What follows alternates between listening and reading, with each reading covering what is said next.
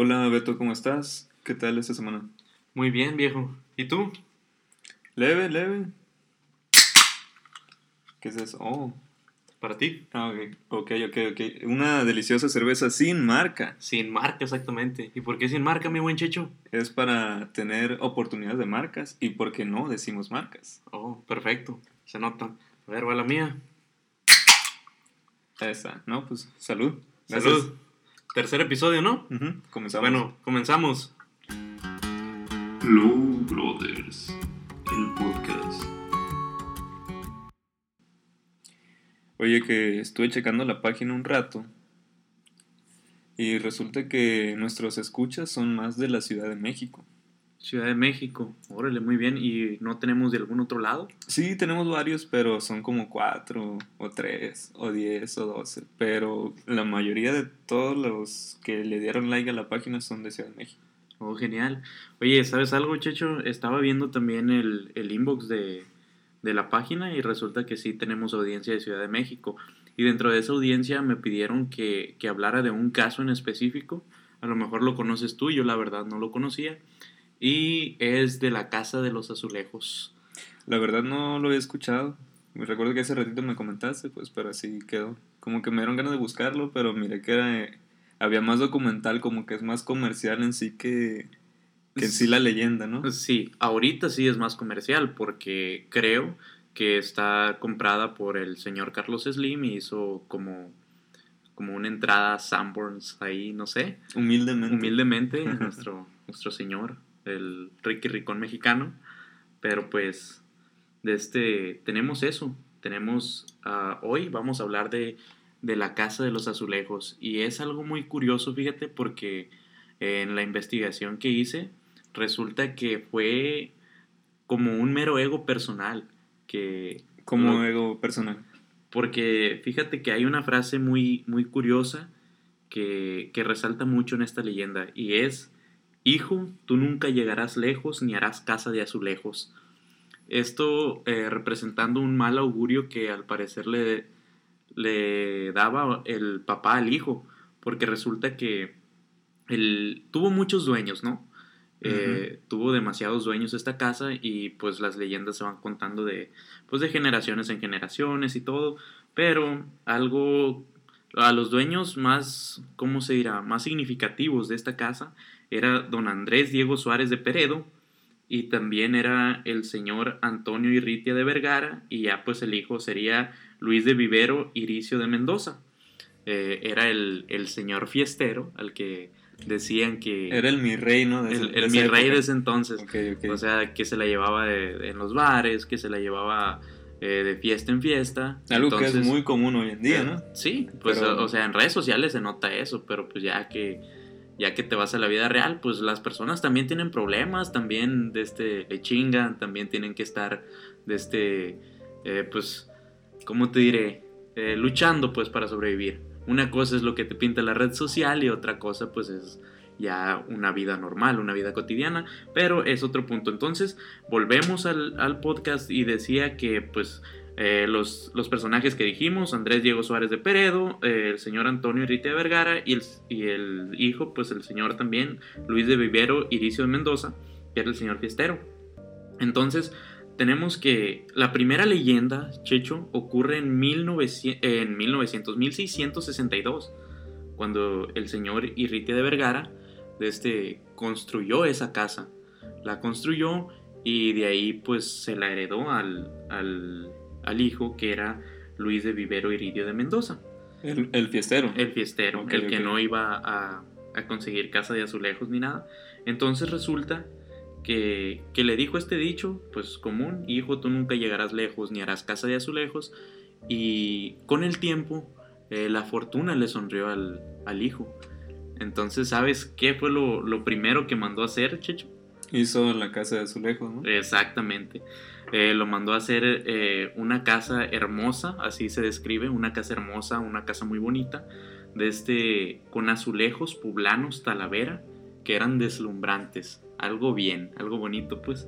Me imagino como que es una casa de baño, ¿no? O sea, como que entras a un baño, y, o sea, eso lejos, ¿no? O sea, como que así es. Pues a lo, a lo mejor, o sea, yo no la conozco, cabe destacar que pues no somos de Ciudad de México, somos de Sinaloa y, y, pues queda más que imaginarlos y algún día eh, ir a visitar, ¿no? O googlearla, ¿no? Más O fácil. No, pero pues hay, hay que también consumir local, ¿no? Ok, ir ok, a, ok. a dar turismo a la Ciudad de México.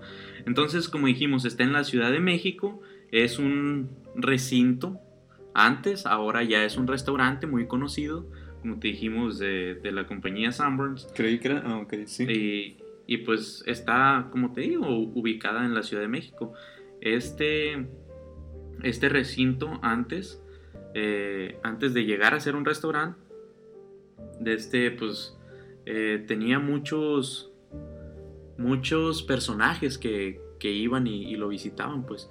Eh, ya cuando se hizo restaurante también, se dice que grandes jefes de la aristocracia virreinal y de personajes mexicanos. Puro rockstar. Puro rockstar llegaba ahí, pues se dice que llegó el señor Porfirio Díaz, María Félix, Pedro Infante, Emiliano Zapata, eh, Pancho Villa, entre otros, llegaron como comensales ahí. Y, y, hay algo muy curioso porque dicen que, que en las escaleras fue donde mataron a don Andrés Diego Suárez de Peredo, un militar. Eh, aparecen eh, como siluetas del, del, señor así caminando, es lo que han reportado varios comensales. Y, y, se dice que está embrujada porque muchos comensales hay veces que están comiendo y reportan que ven cosas, que sienten cambios de temperatura, que sienten vibras extrañas en su cuerpo, sienten okay. que la piel se les pone de gallina. Entonces es curioso, ¿no? Uh -huh. Cómo de, de, un recinto a un restaurante y de un restaurante a un restaurante embrujado, eh, pues pasa todo esto, ¿no? Entonces, eh, está ubicada en la esquina del centro histórico, ¿no? En Ciudad de México y pues la ubicación en concreto, pues un Google Maps, ¿no? Uh -huh. podemos, podemos checar ahí. Fácil, o alguien que tengas en la Ciudad de México que te lleve. Que te lleve, o, o simplemente pides un Uber, ahí le dices al, el chofer que te, que te diga lugares turísticos bonitos para ir. Y supongo que, que podrá hacer eso. Eh, volviendo al, al, tema, Checho, dicen que en las escaleras es donde, donde más se siente esta vibra, que fue donde asesinó al militar al, al señor Diego. Y pues también cuentan que hay un, un fantasma, ¿no? Que baja las palancas de baño a cada rato. Es algo muy curioso porque a no... lo mejor es el, el señor Diego, ¿no? Que como que le dan ganas todavía de ir al baño. Y... o Mirto la llorona, ¿no? Tal vez. Entonces, eh, reportan eso, caídas de mobiliario, caídas de cucharas. Y pues también de este, todos esos esos entes que se ven dicen que pertenecieron a gente que no cruzó el manto y que quedó ahí. Eh, investigando más a fondo dicen que cuando tienes una muerte violenta, eh, el muerto o la persona no sabe en sí que murió y que su alma queda divagando. Entonces quizá por eso eh, suceden todas estas cosas, ¿no? Entonces se da a pie lo que acabo de decir. A lo mejor el señor Diego siente que no murió y quiere ir al baño. Eh, exactamente. Y pues esa es una historia que tenemos, nos llegó. Eh, si alguien la conoce o conoce más de, de estas leyendas, nos puede decir o, o, puede contactar con nosotros y ver qué, qué onda, ¿no? Ahí reportarse. Sí, no nomás decir, oigan, esta historia la pueden contar, o sea, aquí no es la mano peluda, aquí nomás podemos tener un punto de vista de, de las cosas que escuchamos, pues. Inclusive damos nuestro punto de vista de cómo vemos estas cosas, pues no, no decimos que 100% son fantasmas, ¿no? Pero pues damos a entender de que tiene algo que no se puede explicar. Sí, y algo curioso es como muchas de las personas que, que acudían ahí comúnmente, pues ya murieron, ¿no? Dice, por mencionar algunos, Pedro Infante, María Félix, Porfirio Díaz. Cantinflas. Cantinflas también. Era un lugar muy conocido, al parecer. Chance era como el geisha, ¿no? De la Ciudad de México en, en los años, ¿en qué década era? 1600, ¿no? 1662. Ya es lo sé. que dice el, El artículo. el artículo eh, extraído de Google. Y pues, pues estaría bien echarse una vuelta a conocer. Y si, si conocen o algo, pueden tomarse una foto ahí. Y ya de este etiquetarnos, ¿no? Hello Brother Podcast. Estaría genial, en, sí. en la página. Bueno, entonces, de este, esa historia me llegó y se me hizo muy, muy interesante saber cómo de este, el hijo cambió toda la historia, le dio un giro al- a lo que se pensaba de él. Y pues, como dicen, manos te van a hacer falta. Bueno, y siendo un, un restaurante, supongo que venden diferentes tipos de comida. Y al ser en la Ciudad de México, pues obviamente eh, comida mexicana, ¿no? Ni modo que vendan comida italiana o de este, china o algo así. Pues sí, porque la temática, ¿no? De que es una casa como de muy de Puebla, no sé, o sea, como se describe, pues debe tener comida típica de la, de la región, no sé, comida mexicana. Oye, ¿y qué crees que es lo que más venden ellos, no?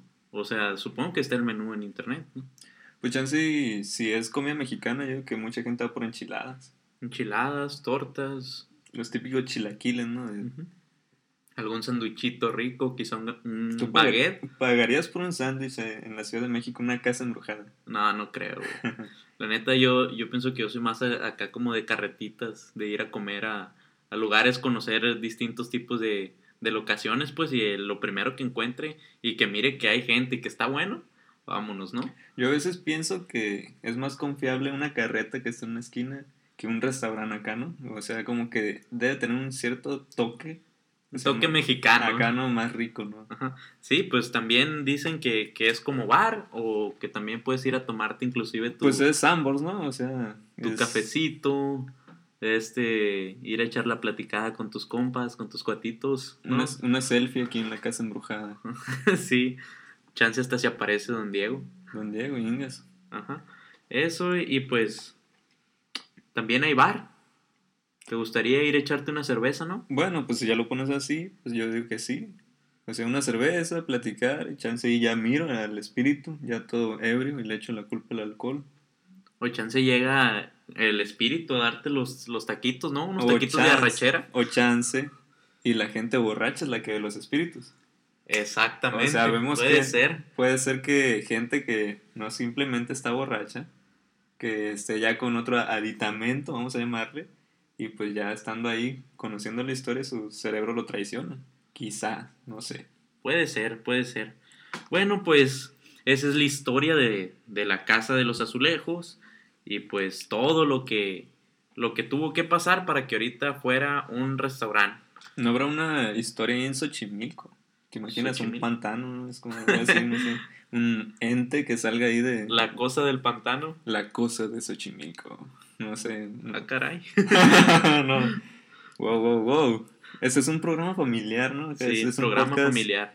Tratamos de limitarnos en decir groserías y esas cosas. Aunque nos escucha gente de 18 años a 25, así que pues creo que están familiarizados cómo decimos las cosas. Ujú. Puro chavo, ¿no? Acá. Sí, gracias público, gracias a la chaviza. La chaviza diría don Arturo. Acá. Los, los chavos, Un programa muy mexicano, ¿no? Vecinos. Y de la Ciudad de México, supongo. vecinos y de la Ciudad de México. Bueno, pues eh, esta fue la historia y vamos también a hablar qué, qué es lo que, lo que viene. Me dijiste que había una historia de, de aquí de Culiacán, ¿no? Que se venía algo de, de los túneles, que había como algo ahí, ¿no? No, miré algo así de Culiacán, pero no, la verdad, por serte sincero, no la leí. Yo cuando me dijiste me di a la tarea de, de investigar y pues dicen que decía de, de dos leyendas, ¿no? Que había eh, en el ayuntamiento y túneles del centro histórico de la ciudad de Culiacán. Había fantasmas en el ayuntamiento y túneles en el centro histórico. Porque si bien es cierto que pues ahorita se ve muy bonito todo, eh, cuando empezó a fundarse cuentan de este que muchas personas eh, trabajaron en, esos, en esas construcciones, en esos edificios, y que muchas murieron ahí. Entonces, tal vez como, como te dije hace rato, cuando una persona muere violentamente, la persona no sabe que murió.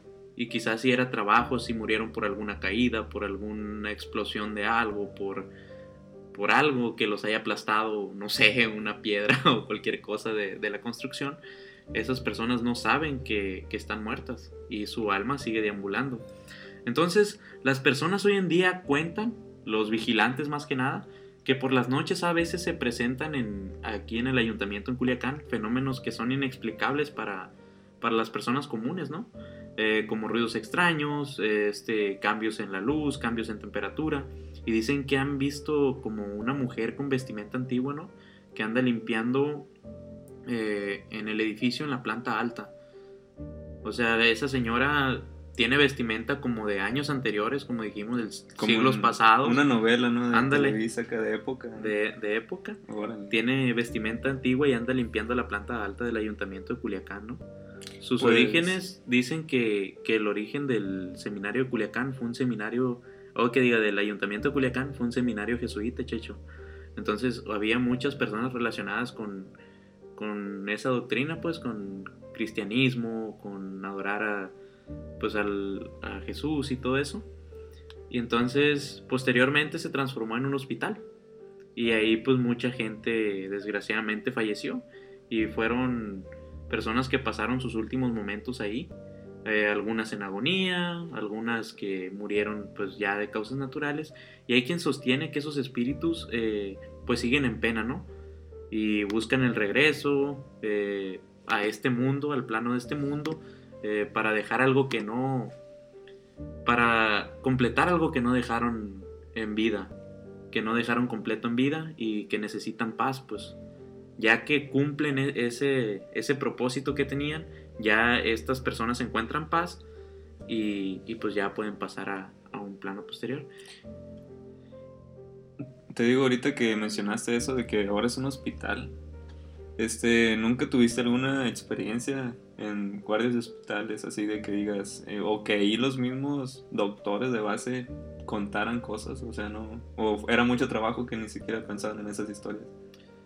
Pues, fíjate que cuando estaba en, en el hospital, eh, lo único que me acuerdo así muy raro es que yo estaba en, estaba muy cansado, eran como las 3 de la mañana y me tocó subirme al elevador para ir a cuidados intensivos y fíjate que se subió un señor. Entonces eh, íbamos normal en el elevador, salimos, yo me acerqué a la puerta, toqué y cuando volteé el señor ya no estaba. Eh, pero no, no escuché pasos, no escuché que se fuera, fue algo muy raro. Pero pues igual a lo mejor era el cansancio que traía que me hizo como imaginarme cosas o saben. Te traicionó el subconsciente. El subconsciente, el cansancio. En un momento, cierto. Bueno, y eso pues es lo, que dicen. Ya después de, que era hospital, se construyó el ayuntamiento de Culiacán y pues es donde, donde ahorita está el edificio. O sea que el ayuntamiento de Culiacán era seminario, después fue hospital y ahora es el ayuntamiento. El ayuntamiento. Dicen que fue, pues como te digo, seminario jesuita, después pues fue un hospital donde pues mucha gente este tuvo su deceso ahí y pues ya ahorita se construyó el, ayuntamiento.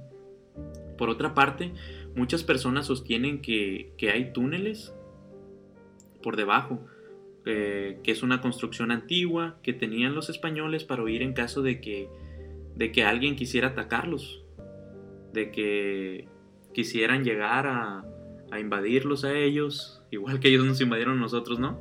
Y, y pues salir huyendo y llevarse sus pertenencias. Dicen personas eh, de aquí de la ciudad de Culiacán que pues mucha gente ha encontrado como acceso a esos túneles, pero queda, queda como en secreto, ¿no?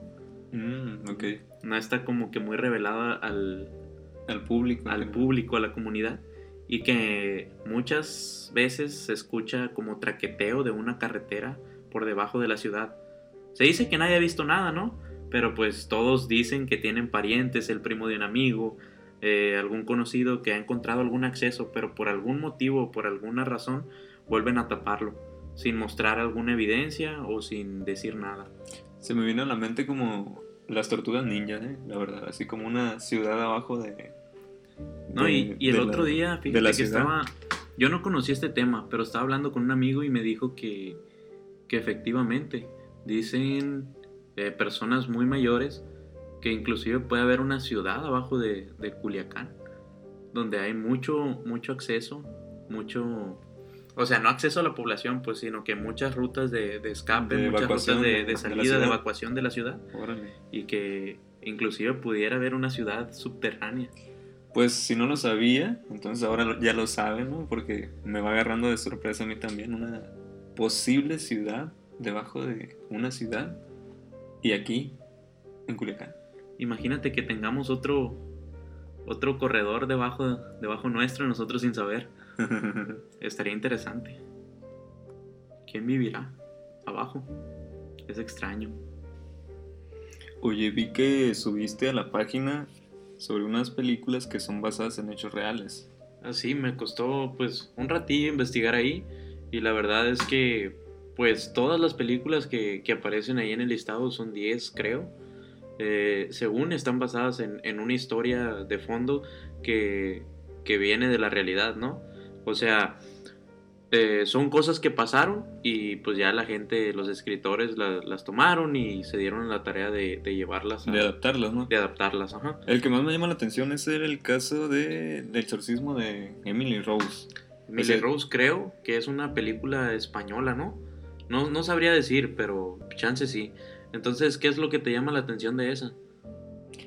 Lo que estaba checando era que esa era como el que la más llamativa de todas ellas, pues. Inclusive fue la que fue como la que reventó en taquilla en su momento y todo. Y de este investigué, o sea, lo del exorcismo. Y me llama la atención que hay un padre que se es- especi- especializa exactamente en eso, que es el exorcismo, se llama Gabriele Amort. Este sujeto es un exor- exorcista profesional y todo. Él explica el por qué este, empiezan a suceder esos casos. Este, hay personas que son exorcizadas y empiezan a hablar otros idiomas perfectamente. Haz de cuenta que hay gente que empieza a hablar el gallego, una lengua española muy vieja, y la habla perfectamente en su vida nunca lo había eh, escuchado o estudiado. Incluso hay personas que hablan el latín y no habían estudiado latín, ya ves que es una lengua que es especialmente para las personas de alto mando religioso. Ok. Eh, creo que por eso me, me desvié, creí que era española por el, por el acento que tenían, pues, pero no, creo que sí es una película americana y está, pues, dirigida por Scott Derrickson, algo así, parece, y pues, pues está buena la película. ¿Y, y qué más Eh, investigaste? en un canal eh, se llama Rimble 38 o 13, no me acuerdo. De este empieza a hablar exactamente eso, que las personas exorcizadas incluso han sido tratadas por psi- psiquiatras. Esas personas dicen hablar cosas o conocer de cosas que en su vida normal no lo harían, pues inclusive llama la atención esa tremenda fuerza que pueden manejar una persona exorcizada entre comillas, pues este, el padre Gabriel, de este amor declarando, porque pues me imagino que hay muchos padres Gabrieles.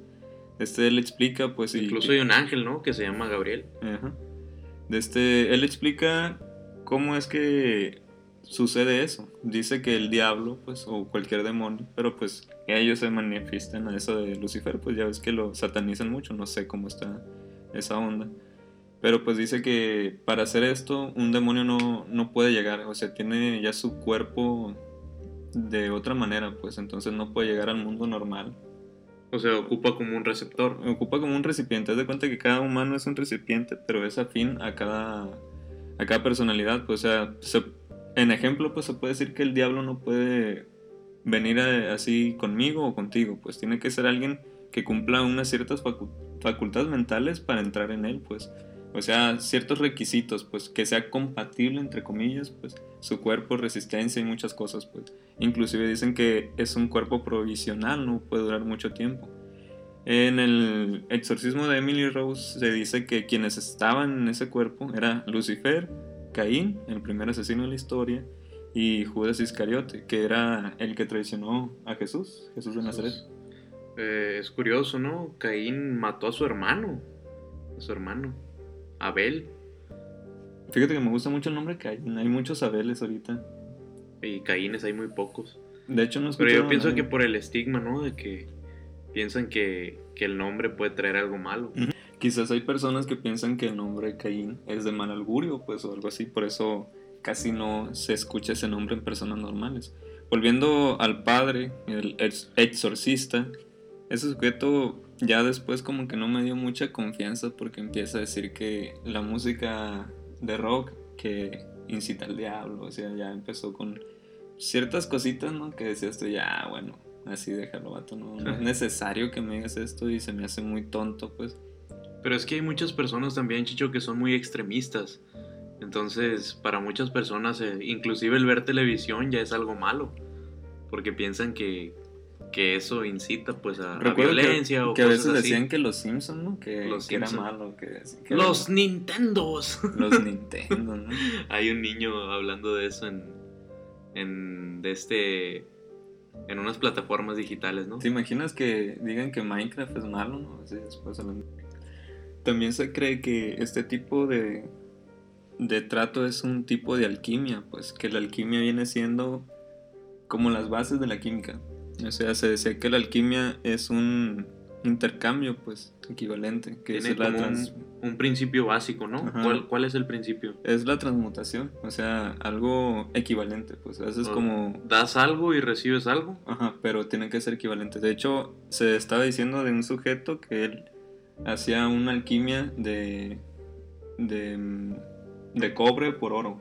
Él transformaba eso. Pero o tenía sea, que si dar das un metal, te puede dar otro metal, Pero, pero, era como de. Era muy químico, pues. O sea, tenía que. Equivalente era de, de tres moléculas de. o algo así de cobre a una molécula de oro, pues, por así Ah, em- dar el ejemplo, pues en sí no sé cómo está lo de la alquimia y que se basaba en de este tipo de espiritual, animal, mineral, como lo que te acabo de mencionar, pues. También ahí decía pues que tenías que ver mucho tu tipo de animal espiritual. ¿Tú cuál crees que sería tu animal espiritual acá? Animal espiritual. Eh, pues calla lo que dijimos el otro, el otro día, ¿no? El pasado podcast de que pensábamos en, si pensábamos en criaturas, pensaríamos en una yo. Ah, en lo personal a mí me gusta el lobo. Me gusta mucho el, el lobo. Creo que es un animal bonito, Con sabiduría, ¿no? con sabiduría. Fíjate, me gustaría el zorrito, güey. Un zorro. Es como un lobo, pero chiquito. Ah, pues. Y es naranja, ¿no? Acá está bien. Y sale en el principito, ¿no? ujú. Es una persona muy sabia. Muy, muy sabia, de hecho. Bueno, entonces ya lo que decía de la transmutación era que este seguía evolucionando, pues entonces se perdieron los principios de la transmutación y se volvió lo que hoy en día conocemos como la química, pues. Y ya cuando la química se estableció como una ciencia, eh, iba en contra de el- los principios de la alquimia, pues. Que también estaban diciendo que Jesús de Nazaret era un alquimista, de los primeros alquimistas. Él podía transformar otras cosas. El ejemplo más, Más común. más es el- común es el agua en vino. Pero pues no sabemos qué, qué cantidad de agua eh, requería él para convertir cierta cantidad de vino. Y eh, haz de cuenta que también, pues antes los libros eran como muy en código, ¿no? Eh, quizá eh, transformó el vino, pero, pero lo transformó con alguna manera o, ¿Te o imaginas bajo algún procedimiento. Un tipo polo, ¿no? Que él hubiera mezclado y que él, él tuviera y que nadie se diera cuenta y shh, que lo aventara. Puede ser, o sea, eh, yo soy creyente, o soy creyente, pero pues igual hay muchas personas que, que no creen y se respetan, ¿no? Entonces, pues igual, quizás, quizás sí era un alquimista, quizás Quizá no, no. quizá era un, un ser supremo, un dios. eh, yo sí lo veo, pero pues a ver, ¿no? Oye, entonces, ¿qué, qué más? Que me llamó mucho la atención que había dos Judas en, en los apóstoles o, o qué, seguidores. Sí, de- era Judas de, de Iscariot y San Judas Tadeo. Ajá. Y Pues- de eso yo siempre pensé que San Juan Tadeo era el que lo había traicionado. O sea, nunca me expliqué por qué lo adoraban tanto. Dice, si es el que traicionó a Diosito, pues porque le hacen altares y le piden tanto. Pero pues ahorita ahí checando fue donde me di cuenta que había dos, ¿no? Ajá. Eran sus tocayos, me imagino, ¿no? Así. Pues sí, pero pues obviamente pues tenían caracteres diferentes, tenían temperamentos diferentes y pues creo que uno no, no se dio ante el, ante el dinero y vendió a Dios. Al parecer. A Jesús, al, Hijo, según la Biblia. Y de este llama mucho la atención, ¿no? O sea, ¿qué, se le puede rezar a él? ¿O, no hay quien le rece a, Judas Iscariot? No se conoce pues, mucho, ¿no? Sobre él, no, más, pues que esa hazaña, ¿no? De, que él es el que lo traiciona. El que lo traicionó. Pues igual pienso yo que debe ser como una especie de demonio, ¿no?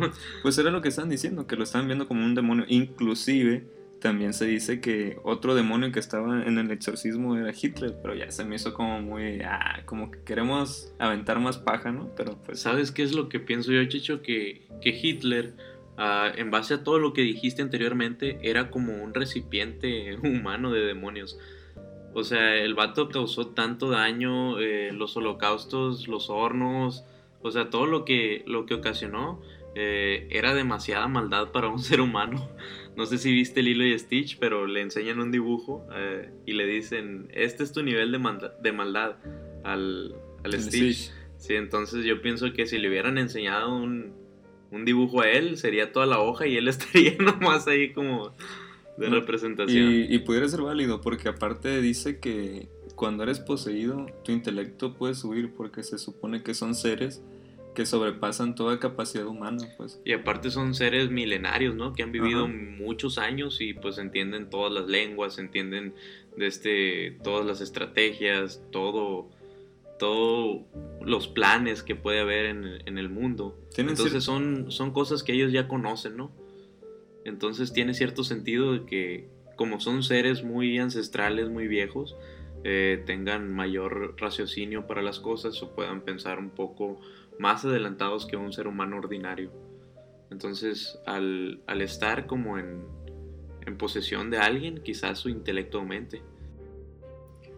Oye, retroalimentando lo del podcast, creo que la primera historia como que en sí fue una promoción, no sé, ya analizando, pues como que terminamos diciendo más lo que era el, la casa de los azulejos como restaurante que en sí como como una historia, pues, no, pues sé cómo la ves tú. Pero pues es parte de, igual en la investigación pues también decían que era un restaurante y todo eso. Y también la otra historia estuvo medio floja, pero pues es lo que había, ¿no? Es lo que llegó. O sea, tenemos un tema más interesante, vamos a llamarlo así, pero pues creo que eh, llevaba todo un episodio completo y pues queríamos empezar con la, lo que habían dejado en, los comentarios pues de, de, la bandeja de mensajería para pues que que empiecen a salir, que no se acumularan, por así decirlo, pero pues creo que tenemos que empezar ya con, con el material que tenemos, ¿no? Oh, pues sí.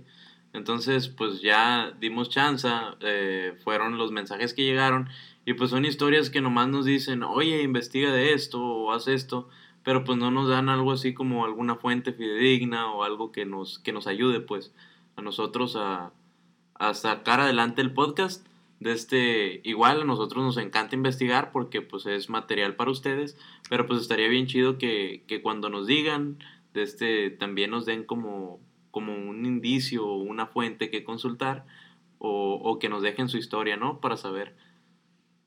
Sí, inclusive si pueden dar nota de voz mejor para no leer. de hecho, bueno, pues de este, este ha sido pues un podcast más este, las redes sociales, Checho. Igual, como siempre lo digo, Secho Cristo, todo en Instagram y nomás.